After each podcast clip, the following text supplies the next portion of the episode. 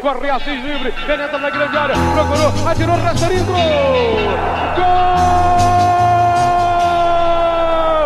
Fluminense! Buenos dias, buenas tardes, buenas noites, torcida tricolor. Eu me chamo Hugo Carvalho, estou gravando diretamente do Studios Online Carlos Castilho, nesta segunda-feira, dia 17 de maio. E antes de rolar a bola, aquele recadinho de sempre. Segue a gente nas redes sociais. Facebook e YouTube no barra É Proibido Remar. No Twitter e no Instagram no arroba É Proibido Remar também.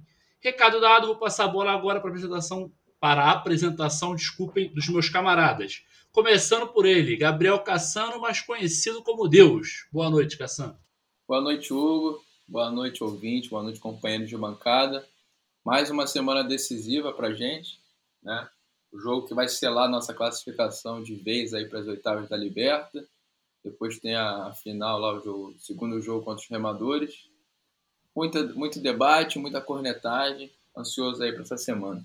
Também aqui com a gente, Dian, o homem dos divaneios. Boa noite, Dian. Cara, eu tô extremamente irritado. Tem um clube aí que entrou numa bad trip ferrenha, tá querendo transformar o Campeonato Carioca em Campeonato Brasiliense. Isso é inadmissível, isso é de uma irresponsabilidade de um tamanho sem fim a, a, gente fala tanto de evitar ter movimentação do, de, de jogador por conta da Covid, os caras estão querendo tirar os caras do, do lugar que o próprio regulamento diz que é para ter o jogo, para levar para Brasília, um lugar onde eles, me desculpem os termos, estão é, embananando, comendo bananas do, das pessoas que ali se encontram, para não falar coisas de mais baixo escalão do que isso.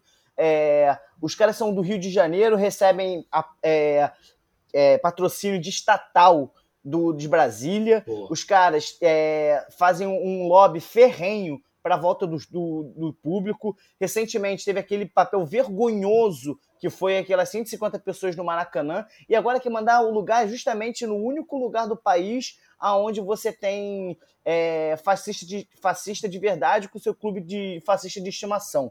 Então, na boa, eu tô irritado, eu tô pé da vida com essa história toda e, e se, esse jogo for para frente, é, eu quero mais é que o Fluminense não jogue, eu quero mais que o Fluminense é, busque seus direitos e que faça valer o regulamento. Porque no fim das contas, fazer o jogo lá em Brasília é fazer tapetão, porque tá indo contra o regulamento. É isso. E cumprir regulamento não é muito a praia do clube do remador da Gávea, não. Né? Não é muito a praia deles. Belíssima cornetada, tá justíssimo, Dian. Meu assino embaixo aí. E também aqui com a gente, João Pedro, nosso convidado, querido convidado, ilustríssimo convidado, João Pedro, do 12 Futebol. Boa noite, João. Boa noite, Hugo. Boa noite, Dian. E boa noite. Nunca estive na presença divina, assim, mas boa noite, Deus. É, e só para completar um pouquinho do que o Jean falou, não deixar de comentar, né? É, para quem vai até Brasília pedir uma lei e depois passa por cima da própria lei, boa, passar boa. por cima de regulamento não é nada, né? Mas, Sim. ao contrário do Jean, eu não estou emputecido, eu estou muito feliz de estar participando aqui do, do podcast.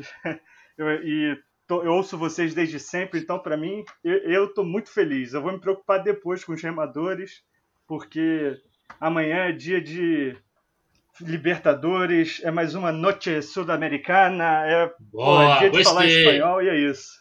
Hoje eu abri mão do divaneio para fazer o desabafo. Isso aí, tá certo. desabafo justíssimo. E amanhã, já que o nosso convidado já lançou aí depois do divaneio cornetada justíssima no remador, o Fluminense vai enfrentar o Júnior Barranquilha às nove e meia. Me corrijam aí se eu estiver errado, se for mais uma informação desse podcast, mas acho que não é não, nove e meia, com transmissão pelo SBT e Fox Sports. É isso? Confere? Confere, produção. Boa. Então é isso. E para dar o panorama e as expectativas para essa partida, vou começar pelo meu querido amigo Cassano. Cassano, traz as informações mais importantes para o nosso ouvinte sobre essa partida que vai sacramentar a classificação do Fusão para as oitavas de final. É, você já falou tudo, vai sacramentar a classificação, mas as notícias são boas, o panorama para esse jogo é bem interessante, porque cinco jogadores do, do Júnior não vão jogar, tá? É, dois deles por suspensão e o mais importante, né, o Borra, que tem feito gol pra caramba, o que ele não fez no Palmeiras, ele está fazendo no Barranquilha. E aí vou até testar meu espanhol aqui, que nem o meu Por favor, faça querido isso. convidado JP já introduziu, a gente vai continuando. Fred Inestrosa não vai jogar também, suspenso. Theo Gutierrez, o grande Theo Gutierrez, que a gente conhece bem, né? seleção, não vai jogar por lesão. Luiz Gonzalez também e o Germán Mera. Então são os cinco desfalques do Barranquilla. Cinco seriam titulares, tá, galera? Dois deles a gente conhece muito bem. Caraca. Dois atacantes. Vocês sabiam que para falar em espanhol, bem, é só você falar em português com a, meio que com a língua presa e... É por É isso que você falar existe mesmo. portunhol, é. É isso, é isso. Não, não é espanhol? Eu, eu tô falando espanhol. É isso, é é isso, é isso. Essa é a pegada. E... As pessoas que fazem Longa. 10 anos de curso, elas aprendem isso no último ano. É. Ou, mais especificamente, na última aula, entendeu? A gente botou isso. já aqui, ó. Você que é o nosso ouvinte, não precisa nem fazer curso. Só falar gente. enrolando a língua, tá tudo certo. Aí o, o contexto O do Hugo vai lançar um curso Ah, de espanhol. Galera, vai ser para se você quiser aprender espanhol, entre em contato com ele, ele vai fazer aí um, um pic, vai botar o pix para aí para vocês pagarem e o, o, o lucro, né, do, do, do curso vai ser revesti, é, revestido, não, revertido aqui pro podcast. Digo mais, Jean, na, na música da, da Shakira que ele vai dançar, ele já vai cantar Esquece também. isso, ele vai cara. cantar e dançar. Não, não tem. Olha só, já começa. Reza a lenda, reza a lenda que ele já marcou a operação para tirar uma parte da costela para poder rebolar igual ela. Segue com o panorama pro jogo aí, que é o que importa. Eu imaginei, mas vamos lá.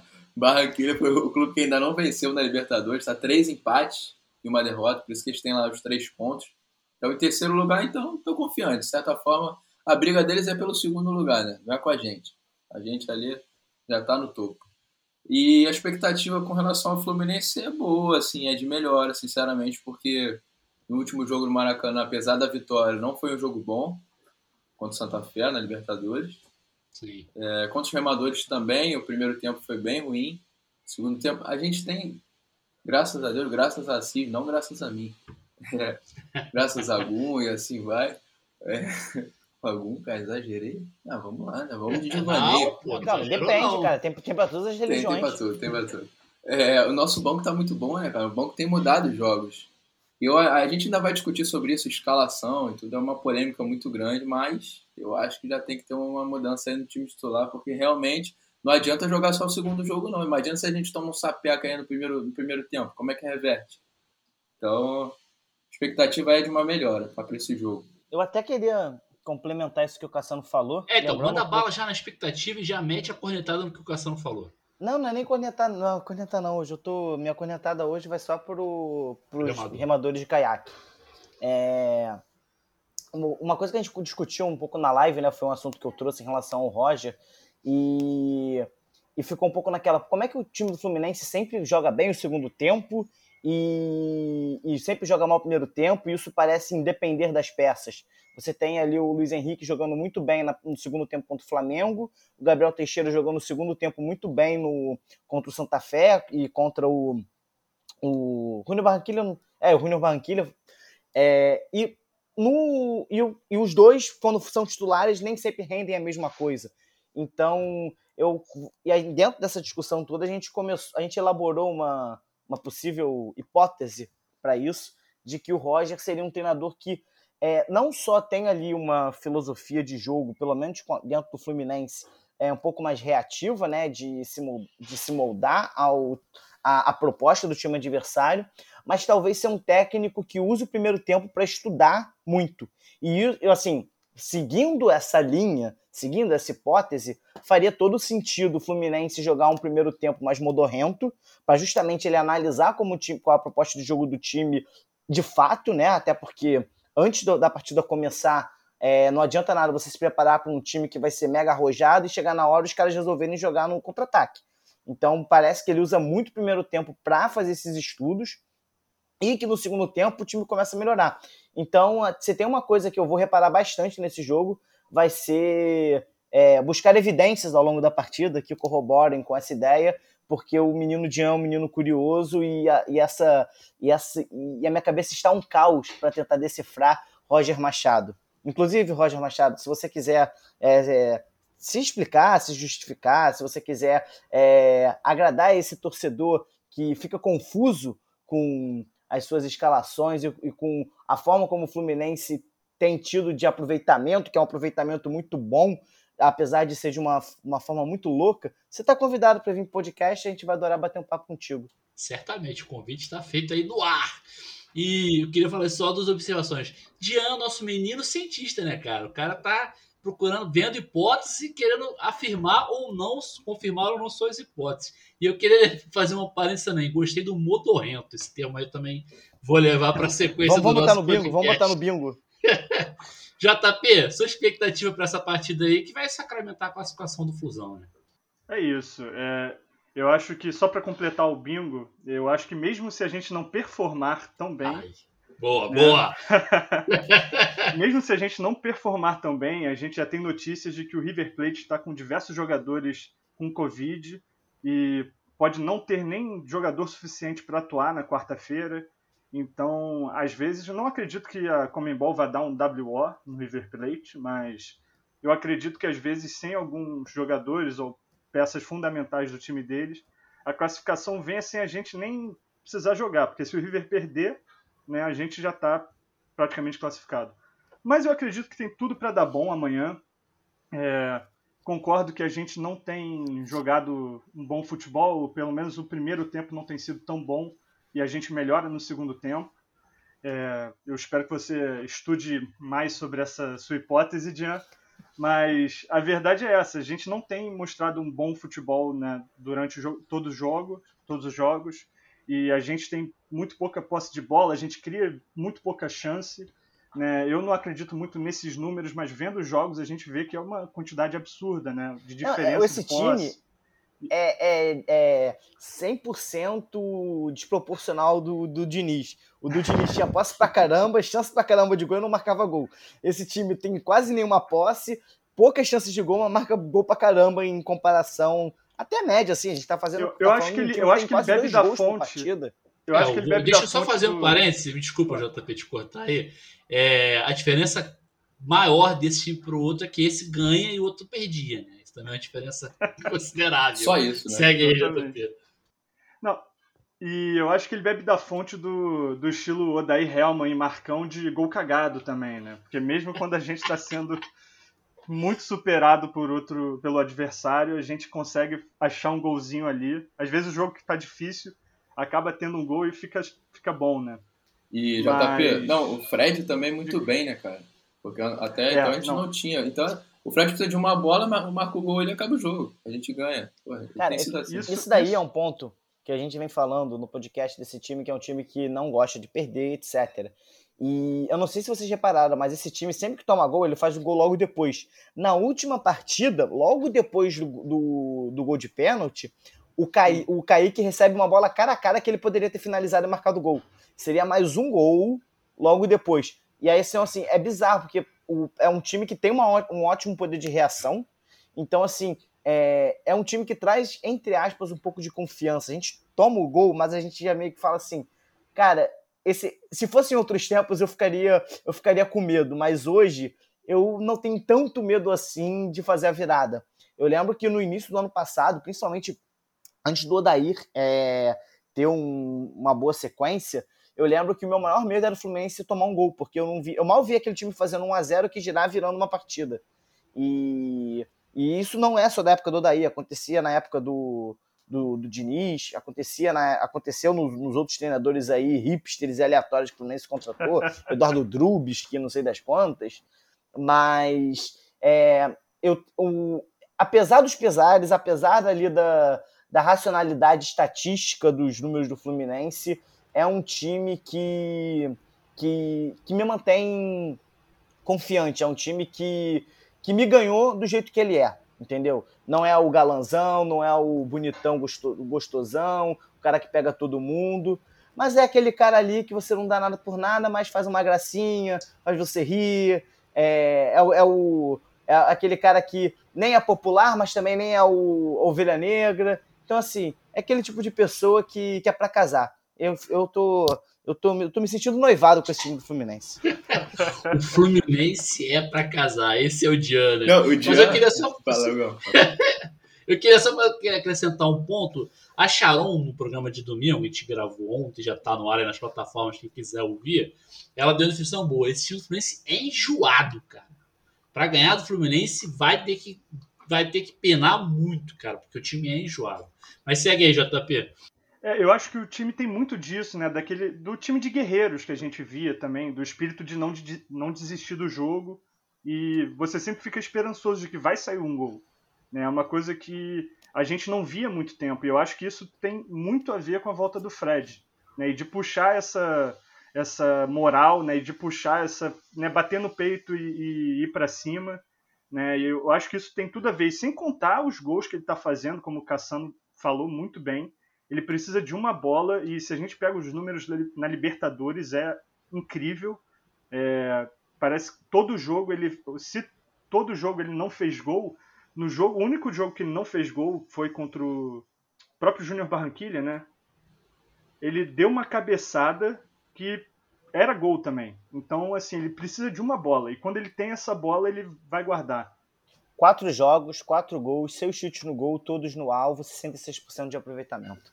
Olha, aí, é, é, ele é estudioso mesmo. Eu, né? Ah, rapaz, eu gosto de Cara, o que, que é isso? O mesmo cara que fala Eduardo Drubisky, né? Que faz a mistura entre Ricardo Drubisky com Eduardo Batista. Lança essa. Pô, pior é que eu não tinha percebido, não. Ainda bem que você falou. Ninguém percebeu, né?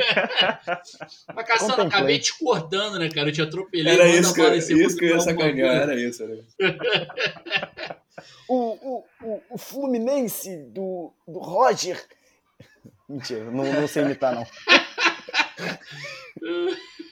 E aqui nesse programa, eu vou passar para o próximo ponto aqui. Aqui nesse programa não tem moleza, hein? Nosso convidado já chega com a bola na fogueira e eu vou devolver para ele, para ele dar a escalação para esse jogo aí contra o Júnior Barranquilla.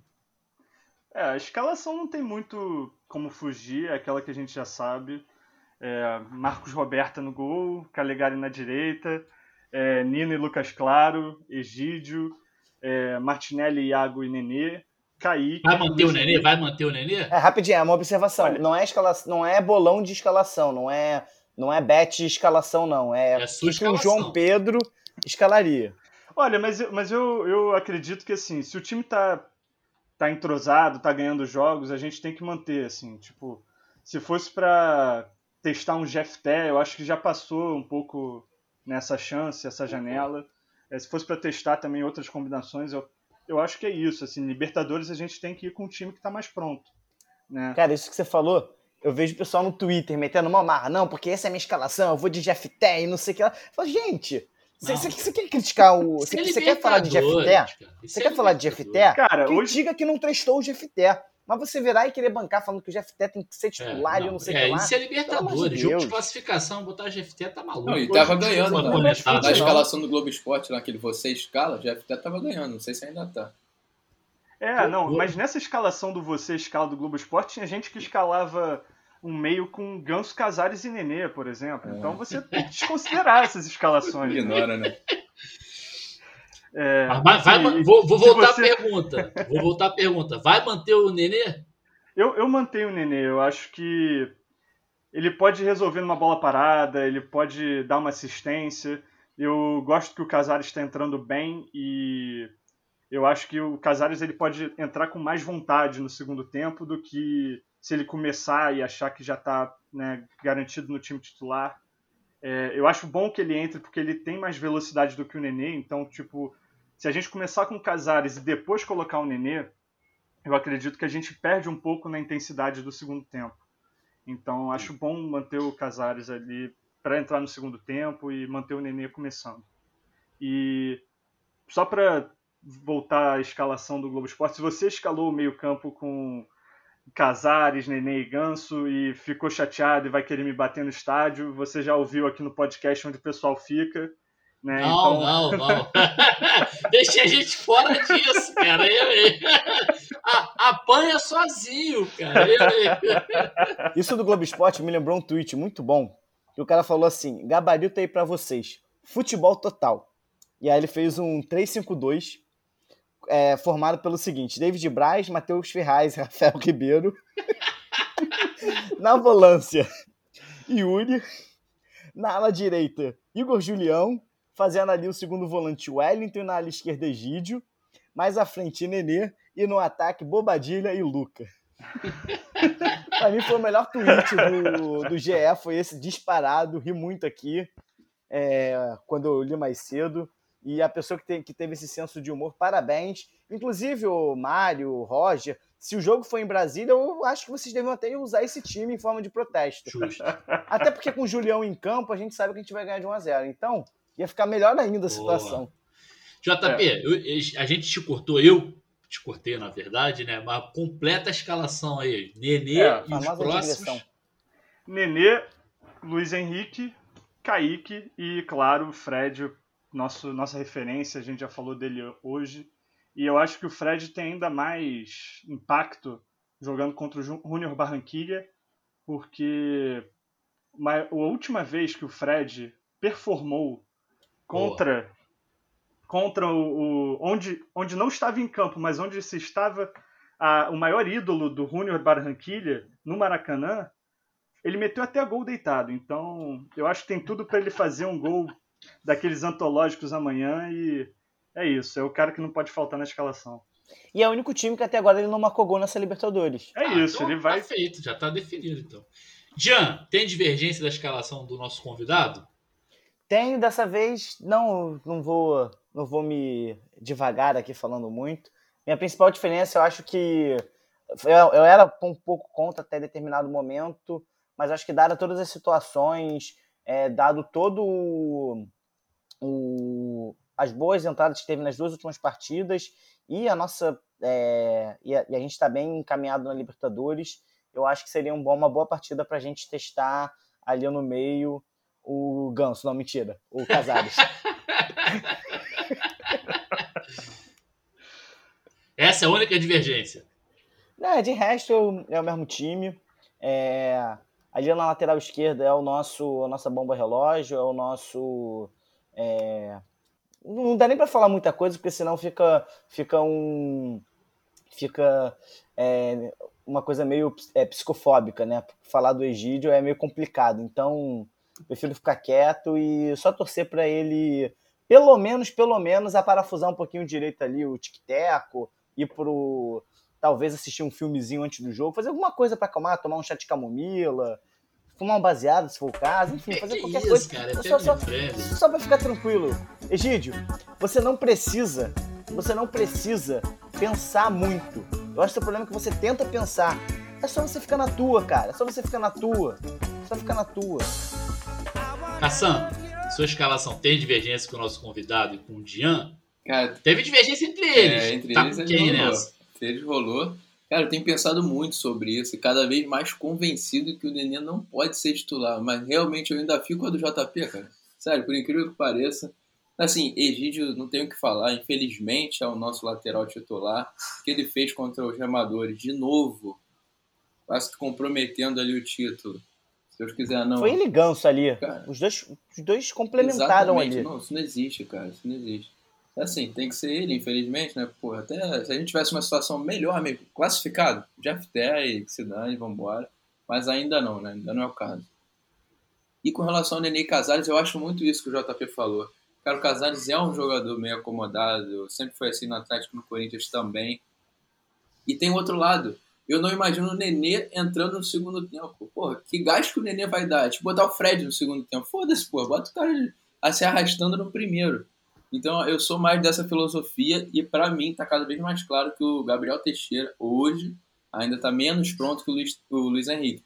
Então assim, o Luiz Henrique, a gente vem falando sobre isso, né? O Luiz Henrique é um pouco mais maduro, claro, tem muito a melhorar por aquele gol que ele perdeu bizarro, mas assim, já tá com uma outra malemolência. Porra, tu vê a experiência dele, eu sempre falo aqui, tô vendo os jogos da Libertadores, a galera batendo no Luiz Henrique, o zagueiro, e ele tranquilão, ele não entra na discussão, cara humilde, cara tranquilo. Então, assim, Gabriel Teixeira botar o fogo no segundo tempo. Eu ainda, para esse jogo, vou manter o time que o Roger tem colocado. Diga lá, Ô, Cassano, rapidinho, só uma coisa. O, se o Nenê não for titular, quem entra no segundo tempo é o Ganso. Aí dá mais mobilidade Sim, também. Aí é outra coisa. o, Gão, o Gão gosta. Eu, eu, eu, de novo, vocês me jogam só em fogueira, né? Eu tô só apresentando aqui o um negócio, vocês querem me sacanear. Você, né? você, não tá errado em gostar do ganso, não, cara. Assume teus B.O. Claro que não. JP, diga lá, por favor, me salva dessa aí, desses traíras aqui. Não, é sobre o Luiz Henrique, eu concordo, cara. E eu acho que uma coisa que ficou muito clara no jogo contra o River e que depois ele foi mostrando é como que ele recompõe rápido na defesa, como ele participa interceptando as bolas. E isso foi uma coisa que faltou um pouco ali com o Gabriel Teixeira no último jogo. E, e é isso, assim, eu acho que o Luiz Henrique ele tá mais pronto, ainda falta um pouco, ele ainda peca um pouco na decisão, e claro, é um garoto e vai, né, ele não vai ter uma constância, mas é isso. Eu Tô gostando muito do Luiz Henrique, eu acho que tem muito para mostrar ainda, e o Gabriel também. Mas por enquanto é o Luiz Cara, Henrique. tem um ponto interessante nisso, que é a questão da idade e questão de não pular etapas. E assim, não tem como comparar com o Kaique, porque o Kaique é um absurdo. O Kaique, ele, o Kaique é o tipo de jogador que com 17 anos merece ser titular do time profissional. Mas não é todo garoto de Xerém que é um Kaique. E, e o Luiz Henrique, o próprio Martinelli, é, eu fico imaginando o Martinelli, assim, a, na Libertadores ele sente, mas você já vê que no Carioca ele não sente tanto. Ele já tem seus 20 anos. Agora imagina o Martinelli quando tinha 18 anos. Provavelmente ia sair, as pessoas iam falar que ele era o novo perigo. É, o, o próprio Calegari, que me parece um cara muito seguro na parte defensiva, mas não tem apoiado bem, não tem aparecido muito pro jogo, mas acaba sendo a única opção de. Se bem que agora tem o Samuel Xavier, mas que ainda não me encantou a ponto de, que, de virar e falar assim: ah, tem que substituir o Calegari. Mas assim, você já você vê que o próprio Calegari parece que é, ainda não tá 100% pronto pro profissional. O Luiz Henrique, ele já parece estar mais adaptado para o profissional. E aí entra de novo a questão da idade. Foi um jogador que passou pelo sub-15, pelo sub-17, 18, 20, chegou, foi para o profissional. Martinelli, a mesma coisa, fez toda essa caminhada. Então, é importante lembrar que quando surge um jogador bom de bola na base, é, é lembrar que ele vai ser bom de bola no profissional, provavelmente com uns 20, 21 anos, que é a média de idade que um jogador começa a apresentar bom futebol no profissional. Na verdade, acho até que arrisco a dizer que essa média é até maior. Eu diria que essa média deve ser para os 23, 24 anos. Então, por exemplo, Thiago Neves. Thiago Neves só foi arrebentar mesmo com os 24 anos, lá em 2007. É, e não faltam exemplos que sigam essa lógica. Então, é importante a gente entender que, por mais que o jogador seja habilidoso, o futebol ele não é um ele não é igual o, videogame que você só aperta botão e você executa um comando. O futebol exige é, uma atenção muito grande exige uma percepção existe é, tem que ter uma boa heurística é uma ah, palavra que vocês adoram. de novo isso é, então tudo isso envolve, e, e, e, assim, essas coisas você não aprende só com 18, 18, 17 anos, até porque a dinâmica do profissional é completamente diferente da dinâmica do, dos juniores, do sub-20, enfim, das categorias de base. Então, quando você chega pro profissional, se você não for um fora de série, e normalmente os fora de séries aparecem mais como jogadores lisos, porque são aqueles caras que surgem fazendo as jogadas mais agudas, as jogadas de ataque, a jogada do drible e tudo mais, que é uma coisa que vai ali muito mais ali na, na na licença poética do jogador. É aquela coisa ali que o, que o jogador tem a liberdade de poder arriscar o drible. Agora, você dificilmente você vê um jogador de 17 anos assumindo uma volância do time ali como se já fosse um veterano. Você não vê um zagueiro assumindo com 17 anos a zaga de um time como se já fosse veterano. Vale a mesma coisa para lateral, para meio campo e para zagueiro. O próprio Ganso, quando surgiu ali no Santos, absurdo e tudo mais, ele já tinha esses 20 anos. Então, Sim. assim, é o, o Kaique não só é fora de série, mas ele também é privilegiado de jogar numa posição onde você, onde você permite, onde você dá a oportunidade desses jogadores jovens é, de lanchar o futebol deles mais criativo, mais desinibido. Então, na hora de a gente analisar, faz todo sentido a gente virar e falar que o Luiz Henrique está mais pronto que o Gabriel Teixeira, que o Martinelli está mais pronto que o Metinho. Porque no fim das contas, tu, é, essa, pequena, essa pequena experiência conta demais e e, e, e, também tem toda uma questão emocional de jogador, que o jogador de. É bizarro, mas a pessoa de 20 anos ela é completamente diferente da de 18, que já é completamente diferente da de 17. Então, assim. É... Ainda mais eu, que tive puberdade precoce. Então, eu com 16 anos, eu tinha 12 ainda. Mentira, gente. já tá devagando, já tá devagando. Mas, pô, concordo muito com o que você falou, Diego. E antes de passar a bola pro JP que pediu aqui, eu vou só complementar. Tem a questão é, é, das etapas, isso é um ponto muito importante que você levantou, porque assim, não, é, não, não existem essas divisões à toa. Existe por uma questão de o cara ir desenvolvendo futebol. E aí tem a questão que você falou, é, esportiva, tem a questão física, que é um cara de 18 é uma coisa, o cara de 20 já no profissional vai ser outra, completamente diferente. E tem uma, uma questão, cara, que a biologia não é ciência exata. Então você vai ter caras que desenvolvem psicologicamente, fisicamente, com 17, vai ter caras que desenvolvem com 19. Então você tem que sempre levar isso em conta também. Mas diga é lá, tipo Mario World. É tipo Mario World. Você primeiro vai na fase plano, depois tem a fase da natação, depois você vai pro balse. Tá bom, Jean, a gente já entendeu. diga lá, JP. Não, eu acho eu, eu concordo com você, Hugo. Eu acho que isso é isso é, esse é um ponto importante, assim, a gente não pode queimar etapas, as, as etapas estão ali por um motivo.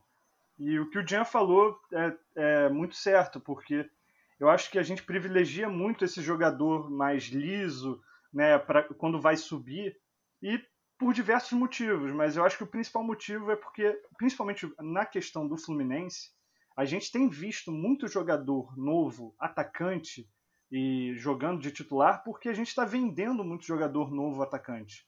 Né? Eu acho que assim, a gente. Xerém está fazendo muito jogador, e isso é um, é, é espetacular, a gente não sabe, não, não dá para explicar isso, eu acho que a gente não vê nenhum lugar parecido no mundo, né, revelando Kaique, João Pedro, Marcos Paulo, enfim. É, e, e a gente tem muitos desses jogadores jogando no profissional cedo, eu acho que por conta dessa coisa do mercado europeu querer cada vez jogadores mais cedo e porque essa é uma área que dá para esses jogadores mais jovens poderem atuar porque eles são mais lisos, como você falou, né, Jean? É diferente de um Metinho jogar com 16 anos na nossa volância, porque ele não tem um físico, um porte de bobadilha, entendeu? A gente precisa de um jogador mais preparado fisicamente. E eu acho que queimar essas etapas também para os jogadores como o Kaique, que é fora de série, eu acho que pode ser um pouquinho prejudicial, mas enquanto a gente estiver produzindo Kaique, é para botar em campo mesmo. Também não tem para onde fugir. Uma outra coisa interessante, que falando, pegando ali a ideia da, da média dos 20 anos. Richarlison, quando chega no Fluminense, chega com 19 anos. Tem um primeiro ano horroroso. E muito desse primeiro ano dele, é, é, ele pecava muito em tomada de decisão. Ele era o que as pessoas chamam de jogador burro. Né? E ele errava muito, pecava muito em tomada de decisão, perdia muito gol. E eu lembro até que na época o Fluminense da Depressão no Twitter falou que. É, ele, acho que foi até naquele, no Fla-Flu que ele marcou o gol. Que ele virou e falou assim: tudo que ele precisava era desse gol, porque ele vai, porque ele vai, vai dar mais confiança pro moleque. Eu vi a gente escorraçando, falando: não, o Richarlison não é jogador de futebol, que não sei o que lá e tudo mais. Completou 20, óbvio que não, não é essa mágica, ah, completou 20 anos, mas foi no segundo ano dele no Fluminense, quando ele estava com 20 anos, que ele deslanchou e apresentou aquele futebol maravilhoso e que vem apresentando até hoje, está só numa crescente. Um outro exemplo, o, o Queixada. Foram. Ele não, não, esse exemplo eu vou te cortar. Esse ele está desandando esse agora. Exemplo eu vou te tá cortar. Esse aí é. Não, sei quem é, é, não me interessa. Com 20 anos, com 20 anos ele começou a jogar bom futebol. Durante dois anos a gente falava que o cara ia ser um peladeiro, que o cara não era desengonçado e tudo mais. Então, se você for ver, a maioria dos jogadores começam realmente a apresentar bom futebol com 20, 21 anos. Então, essa pressa de bota GFT, bota não sei o que lá, ai que burrice emprestar André, ai que não sei o que lá. Gente, calma aí, entendeu? É, vocês vão querer fazer o quê? Botar um, um. jogar na loteria igual o Santos. Porque, assim, o que aconteceu com o Santos ano passado foi sorte. O que aconteceu com o Santos ano passado não foi um planejamento, é porque o Santos apostou na base. O Santos foi obrigado a usar a base e deu certo. Mas assim, se tivesse dado tão certo esse ano, o Santos não estaria perigando para cair para a Série 2 do Campeonato Paulista. Então, assim, eu acho que, que é importante sim a gente falar da base, é importante sim a gente defender Xerém, é importante sim que a gente, a gente querer que os jogadores da base tenham oportunidade, a gente possa avaliar se eles estão ou não pronto para profissional, mas não dá para a gente ficar falando de jogador da base de uma forma extremamente é, romancizada, como se a gente estivesse lendo uma, uma historinha de aventura de pessoas que jogam futebol no Japão. Super campeões, para quem não entendeu a referência. Vamos agora ao momento mais tenso desse programa. Vamos aos palpites. O nosso doutor Bernardes, que certamente está nos ouvindo, adora esse momento. Jean, manda bala no seu palpite para essa partida. Cara, eu vou no tradicional 2x1. Goleado de 2x1. um gol de eu... pênalti e dois gols do Fred. Deus, Deus ficou, ficou chateado. Tu roubou a ideia dele de botar o gol do adversário. Cassano, manda a bala aí no seu palpite. Ah, esse jogo não vai ter gol do adversário, não vai ser mais tranquilo. 2 a 0 Gol do Fred incrivelmente, um gol do Nenê ali, para dar mais confiança pro vovô. É, Tinha é que você meter um gol do, do Egídio, né? O, o, o 3 a 0 3 do Egídio. JP, seu palpite para essa partida. Olha, já que na outra, na escalação, me criticaram aqui, falando que não era bolão de escalação, era o resultado que você quer. Eu vou, ao invés de fazer o bolão de palpite, eu vou botar o resultado que eu quero. Eu quero é 5 a 0 6 a 0 E 5 eu acho que pode ser 3 do Fred, para pedir música numa terça-feira. E a gente tem mais um do Luiz Henrique. Fred um vai pedir Kaique. Shakira. É isso, vai pedir Shakira, vai pedir Shakira. Esquece Shakira, cara. Três... O Fred, vai, o, Fred, o, o Fred vai pedir Shakira, vai estar dando pra ver a loura e de repente vai abrir o celular, vai estar lá um, uma selfie do Hugo cantando. JP, três do Fred e os outros gols eu não escutei. Luiz Henrique e Kaique aí. Luiz Henrique e Kaique. Completa ali o ataque. Já foi 3x0, 2x0 e 5x0, é isso? Ah, vou, vou mudar. No dois do Fred não. É um do Fred e um do Caio Paulista. Tá. Não, o Dian botou 2x1. 2x1, 2x0, então eu vou de 3x0. É, dois do Fred e um do, e um do Casares. Vamos nos aproximando mais. Ah, foi mal, foi mal. Alô, edição, um abraço. Estamos chegando ao final de mais um programa e antes de finalizar, gostaria de lembrar aos nossos ouvintes que, além dos pré-jogos, como esse daqui, temos também os programas semanais. O episódio dessa semana, inclusive, foi sobre os portões da Flu TV. Confere lá que foi bem legal. Agora sim, vamos aos recados dos meus camaradas, começando por ele. Dian, começando não, terminando por ele. Dian, boa noite e até a próxima. Boa noite, galera. Até a próxima. Mas foi um prazer inenarrável estar aqui com vocês. Estar aí na participação do, do, meu querido amigo João Pedro. E dessa vez não vai ter, não vai ter bobeira, não vai ter nada, é, porque eu venho sofrendo muitas retaliações das pessoas aqui desse podcast. Mentira! As lives, eu tô virando, eu tô virando motivo de bullying. E a partir de agora eu vou ser um rapaz sério. Muito sério! Aí, aí dá pra ver. É, dá pra perceber a seriedade na voz do, da, da criança. Cassano, boa noite e até a próxima, meu camarada. Boa noite, Hugo. Boa noite, companheiro de bancada. Prazer, JP. Ó, ó, não abandona a gente não quando for lá pro Holanda. Olha cara. lá. Continua aqui com a gente mesmo à distância. Já soltou aí, soltou. Flu Amsterdã vai, vai pegar firme lá. Se não, se não tiver. Pô, Cassano. Fala aí. Quando você vier visitar a gente, eu não, cara, não, cara, é family friendly, cara. Pelo amor de Deus. Vocês querem tirar a gente do ar, cara, não é possível. Trazer alguma coisa na meia, né? Não sei, cara, não sei, não sei. É chocolate, o Dian tá querendo é chocolate. De Heineken, é Heineken de lá, Amstel de lá. É, Exatamente. Isso. Era uma Heineken com meu nome, uma verdinha. Agora, pela, pela lei da FIFA, né, a lei da amizade da FIFA, o podcast tem direito a pelo menos 5% desse seu passe. Verdade, verdade. Verdade. Verdade. Vou, Bom vou ponto, cobrar isso aí, vou, vou consultar o departamento jurídico.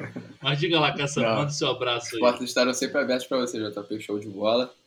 Agregou muito aqui para o debate. Semana decisiva, como eu falei no início, então que seja com, com vitórias, né? Vence o Fluminense, saudações tricolores. JP, muito obrigado aí pela sua participação aqui com a gente, contribuiu pra caramba. Valeu mesmo. Sempre que quiser, as portas estão abertas e vamos que vamos. Manda o seu abraço aí. Boa noite. Pô, galera, obrigado vocês pelo, pelo convite. Obrigado, Dian. Pô, desde que o Dian falou pra mim no primeiro momento, eu já fiquei muito empolgado. Principalmente para ouvir os divaneios que eu já conhecia. Mas aí acabei gostando ainda mais de conhecer, ouvir todos vocês, né? Conhecer eu tô conhecendo agora. Mas, pô, se Deus gostou da minha participação, né? Quem vai ser contra? Ah, exatamente, né, cara? Tá, tá feito. Só para não deixar passar o momento jabá, é, falando um pouco do 12 Futebol, a gente está um pouquinho parado, né? Se você for ver as nossas mídias sociais, os nossos vídeos, a gente faz muito documentário de futebol, a gente está com documentários viajando o mundo, inclusive um sobre o não uso da camisa 24 pelos jogadores profissionais de futebol, e eu acho que hoje é uma data importante para a gente falar isso, né? Que é a data contra a transfobia, é, LGBTfobia e bifobia. Então, acho que é importante. Eu gostei muito do posicionamento do Fluminense, das nossas torcidas, né, compartilhando e falando sobre isso. E eu acho que a gente tem que falar cada vez mais para deixar o nosso, nosso esporte mais acessível para todas as pessoas. Mas o 12, a gente fez alguns vídeos sobre o Flu. Né? Quando teve o acidente do João Pedro, filho do Abel, a gente estava lá e foi um momento que eu fiquei muito emocionado, tanto de estar tá participando no estádio e de depois estar, tá, sabe, mexendo no vídeo e vendo o vídeo. E, mas a gente está pensando alguns conteúdos para o Fluminense, mais para o futuro também. A gente já tem uma entrevistada para o nosso quadro 12 Convida, que é tricolor, referência em educação e vai falar muita coisa de Fluminense, de futebol no geral. Mas é isso, então corre lá nas redes sociais. Além disso, eu vou dar um spoiler. Além do 12 Futebol, eu acabei de entrar para um movimento artístico tricolor e é uma parada nova aí que está surgindo, uma organização até com o Diogo Leal, que ah, participou Marte? aqui. Hã? É o Marte? Exatamente, é o Marte. Então fiquem ligados, galera, que vai surgir muita coisa boa aí e muita coisa do Flusão. No mais é isso, porra. Adorei participar, desculpa o palavrão agora no final. Não, tá perdoado. é family participar. friendly, mas tá perdoado. e tô aberto para os próximos convites e Estou sempre ouvindo aí com vocês. Beleza, a gente fica, a gente agradece aí mais uma vez e sempre que quiser as portas estão realmente abertas. E pô, valeu pelo spoiler aqui diretamente ao, ao vivo aqui no nosso programa, rapaz. E eu, o Carvalho, me despeço por aqui também. Espero que tenham gostado. Saudações tricolores. Corre Assis livre, penetra na grande área, procurou, atirou, Rasterinho, gol!